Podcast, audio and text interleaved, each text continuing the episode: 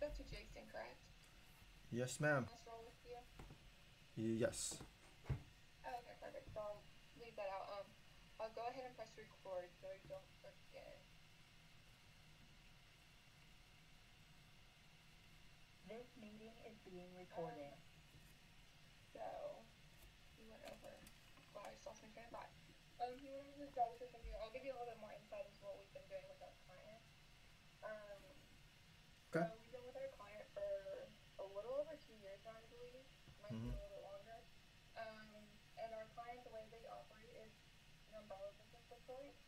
So it's one big organization with a whole bunch of different small organizations underneath it. And what we've been primarily helping them with is their primary care physician clinic.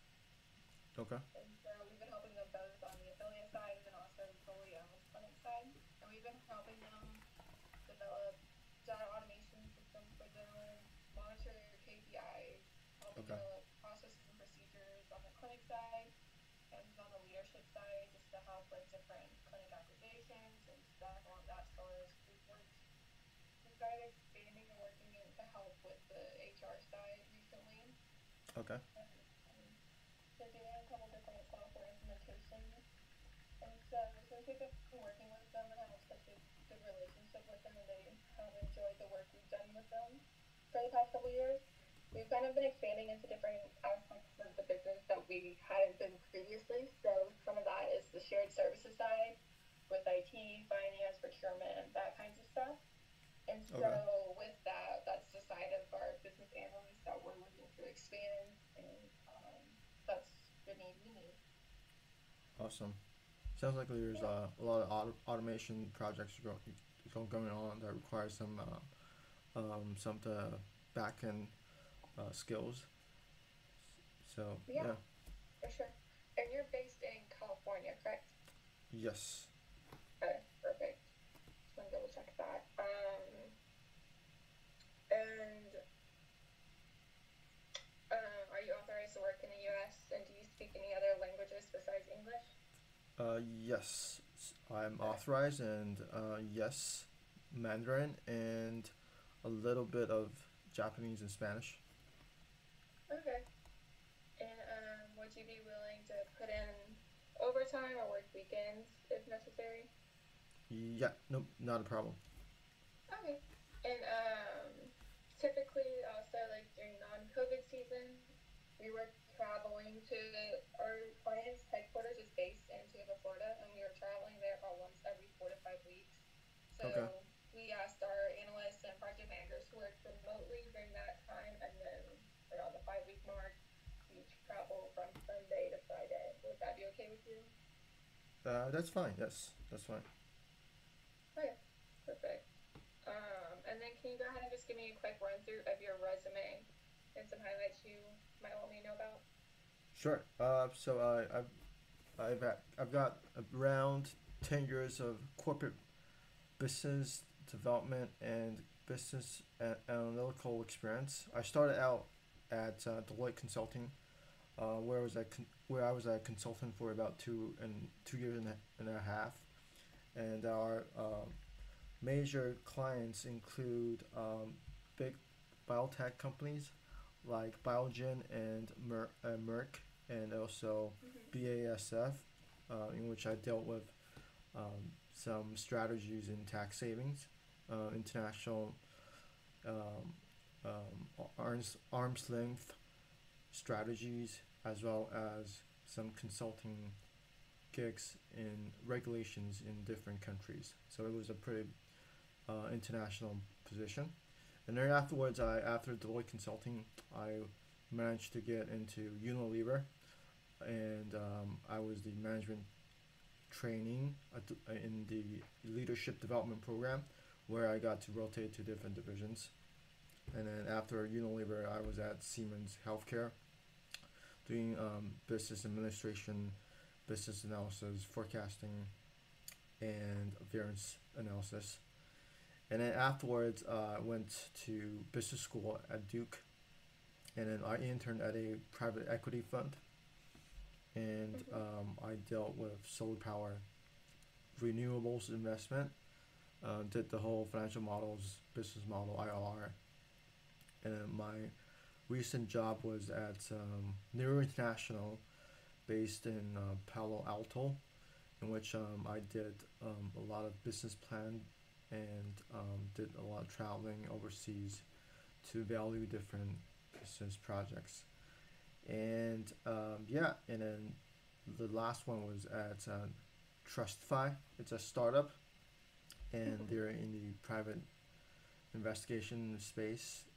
And um, yeah, I was the director of finance and business, and I did that for a uh, little bit of an, a little bit over a year, and then I started my own startup in the healthcare space called Kaijin Health, which is an online mental health platform, and then um, that's where I am at now. And then uh, yeah, my my my technical skills include SQL, MySQL, uh, TensorFlow, PyTorch, Python, Ruby on Rails, all the MVP, the uh, object-oriented programming OOP, and um, data analysis using uh, random forest trees. Yes, that's about it. Okay. Perfect. And um, have you used? Have, do you have experience with Jira? Jira, yeah, it's a project management tool. Um, I use Jira and I also use Trello. Trello is a simplified version of Jira. Oh, okay. Yeah. Perfect. And then, um, what would you say you enjoy most about your current role? It was the mental health platform, correct? Yeah, um, so I, I get to wear different hats and be uh, working in a non-hierarchical environment. So um, a lot of teammates they pitch in and we collaborate together. And um, my my most rewarding time at Kaijin Health was to be, be able to provide new technology to the existing healthcare space. So there's a lot of um, patients um, that had problems um, traveling to clinics for their mental health treatment. So I w- we were able to um, provide an online platform such as Zoom um, and to help connect therapists, licensed therapists, with patients online so they can do th- their sessions anywhere, anytime. And then also, uh, we had developed this algor- algorithm, which we're pretty proud of, that matches um, based on your criteria and your needs, matches the the best therapist um, using the the algorithm. So, yeah, that was pretty exciting. Okay, that's awesome. Thanks. really interesting. Um, and then on the other side of that, if you could change something about that position, what would it have been?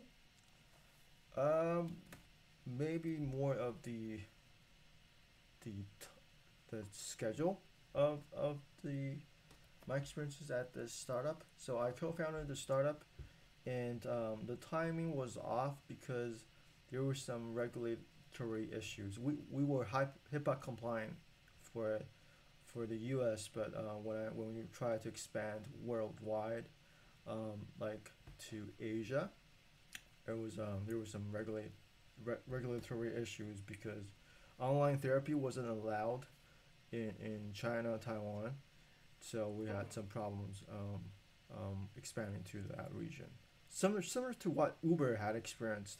So Uber was le- uh, was legal right in, in most states, uh, but then when they expanded and tried to expand to China or Taiwan, uh, they couldn't because they were fined and um, the government didn't, didn't allow such business model to to to to, to exist at that time. So I think the time the schedule was, was a bit off. If we had lunch later, in which they they they uh, permitted uh, online therapy, we would have been doing better on a revenue revenue side. Yeah. Oh, okay. Um, can you think back to a time you experienced a conflict with a coworker or a client, and how did you work through that conflict? Yeah, so uh, when I was at Nuru International, uh, there was a lot of. Uh, I had to. I was responsible for opening up a brand new office in Ethiopia. So it was a different country, different experience. Um, I have to start from scratch by myself. I have to assemble a team, uh, find a place, and um, uh, create the stand, standard operating procedures for the entire entire uh, country, uh, to be exact. And um, I hired. Um, there was an existing hire locally, uh, who was, uh, he he was like, fifteen years older than me, and um, Mhm. I mean, there there are some disagreements because I understand where he's coming from because he he's a local and uh, he's been around um, in the company longer than I am. So um, dealing with um, senior employees requires some form of uh, art in terms of communicating with them. So when, for example, when I started um, thinking about, hey, maybe we can move into the dairy business space and we can do some DD on dairy business in the Debrecen region. It, it's a city in, in Ethiopia. And uh, he was um, hesitant, hesitant because he thought he, there was no money to be made. And he was pretty persistent on that. So uh, what I did was to uh, do my own research analysis, even though it wasn't my job. I put in the hours, I did overtime, and then I sort of given him the the facts over lunch, and then um, while respecting him and asking that, hey, maybe we can do this together, um, uh, even though you don't agree in the, in the beginning, but maybe we can. You, you you've seen the facts. Maybe we can do this together, and um, I'll give you some credits over that, and then uh, eventually he agreed, and we presented this to our boss, and then we did implement this their business plan. We acquired some local business plants, and um, at the end we got like a half a million grants from Bill Gates Foundation. So we were all pretty happy. So I think, um, yeah, I mean, difficult employees are are uh, an issue, but depending on who he or she who she is, there's a, a way to work around that. Yeah. Okay. Can you think back to your proudest achievement? And then what was it, and what did you do to make that situation so successful? Um, sorry, I, I, I, I lost you on on your first part. Um, could you repeat that Yeah. again? Yeah. If you, can you consider your proudest achievement, and then what was it, and what did you do to make that situation successful? Okay, yeah.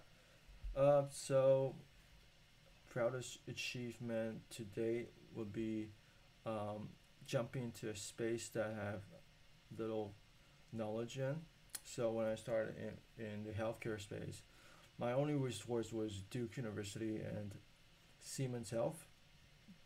Uh, but I co-founded this Kaijin Health online therapy healthcare platform, and then started to, to do everything from scratch. I've um, my proudest achievement was to be able to assemble a team from nothing and to actually have a MRR growth, monthly recurring revenue growth uh, of around 20% month over month.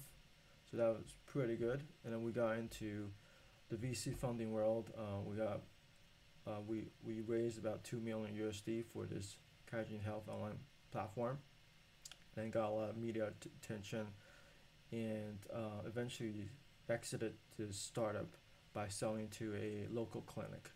So all these processes um, I had firsthand knowledge in and um, getting through the healthcare regu- regulatory system, um, getting involved into the healthcare professional space and um, assembling and organizing the whole thing um, with my co-founder was my proudest achievement. Yeah, Okay, congratulations on that. That's awesome. Thanks. thanks. And then, um, can you tell me about a time you were on a team that failed to meet a goal or a deadline, and just what was the outcome of this? Uh, yeah. So, I was when I was back in this Deloitte Consulting, and um, there's actually a company called Mflex. They manufacture like assistant assistant uh, robotic arms for uh, for the healthcare space. So like if you're amputated, amputated, you can um, purchase this robotic arm uh, as a replacement.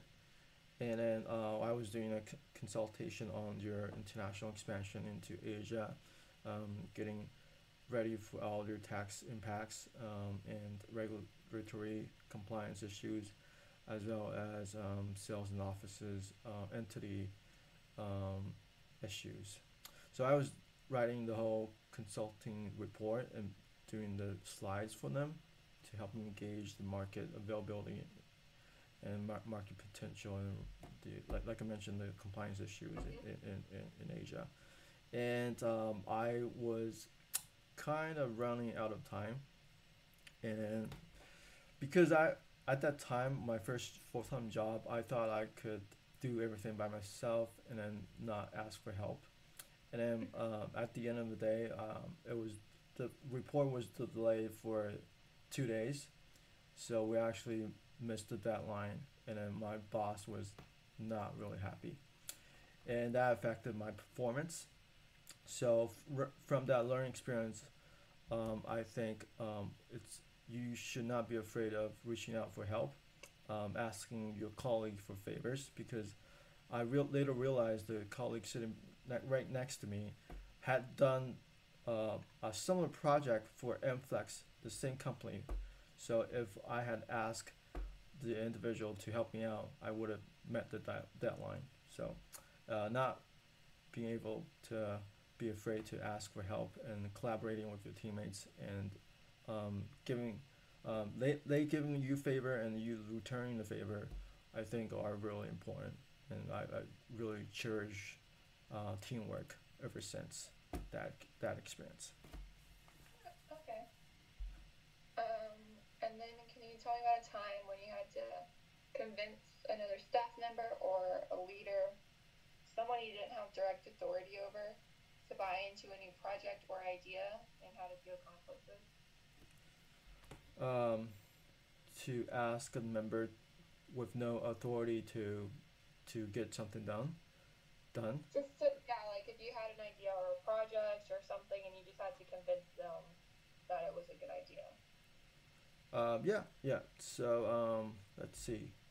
Convince my time at um, oh yeah. So uh, when I was interning at a private equity fund um, when I was at Duke um, yeah so um, I wanted to um, look into the renewable space in Poland. Um, Poland is, is, is a I think is in the EU and um, the the population is sizable enough for us to look into potential investments in that region. But we were quite occupied with Romania, Bulgaria, and Italy, these three regions. So um, it was hard to convince to allocate more time or any time onto Pol- the Poland market. So um, in order to convince people to to get into this idea, um, there's you gotta first uh, mention your market size. Second, um, the potential the the interconnectivity of Poland since it was in the European Europe Union. So it's much less riskier and much more stable. And third of all, how does it help with the overall uh, goal or the project of the company?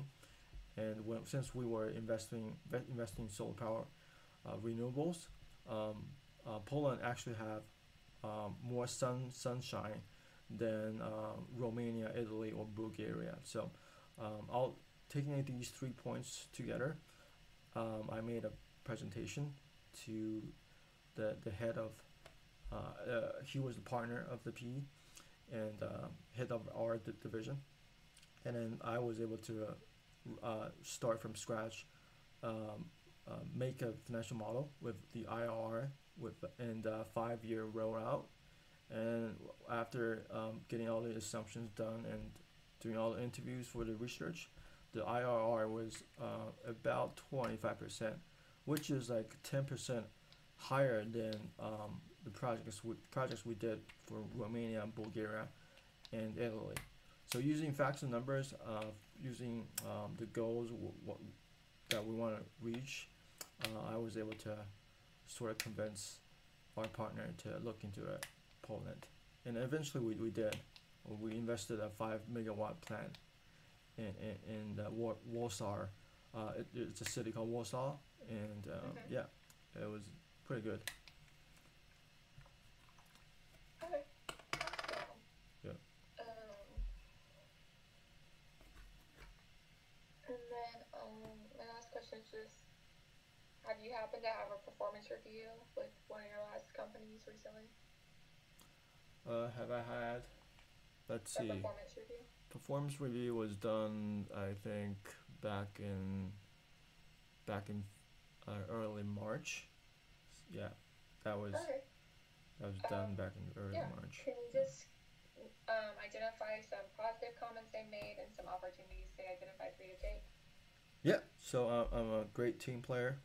Um, I'm a self-initiative person, and um, I like to kind of combine technical my technical skills with um, qualitative research, and um, facts-driven. I'm data-driven. Um, I provide analytical um, solutions. I'm pretty good at PowerPoint presentations. Excel modeling. Um, so that's these are some highlights they they consistently mentioned uh, throughout my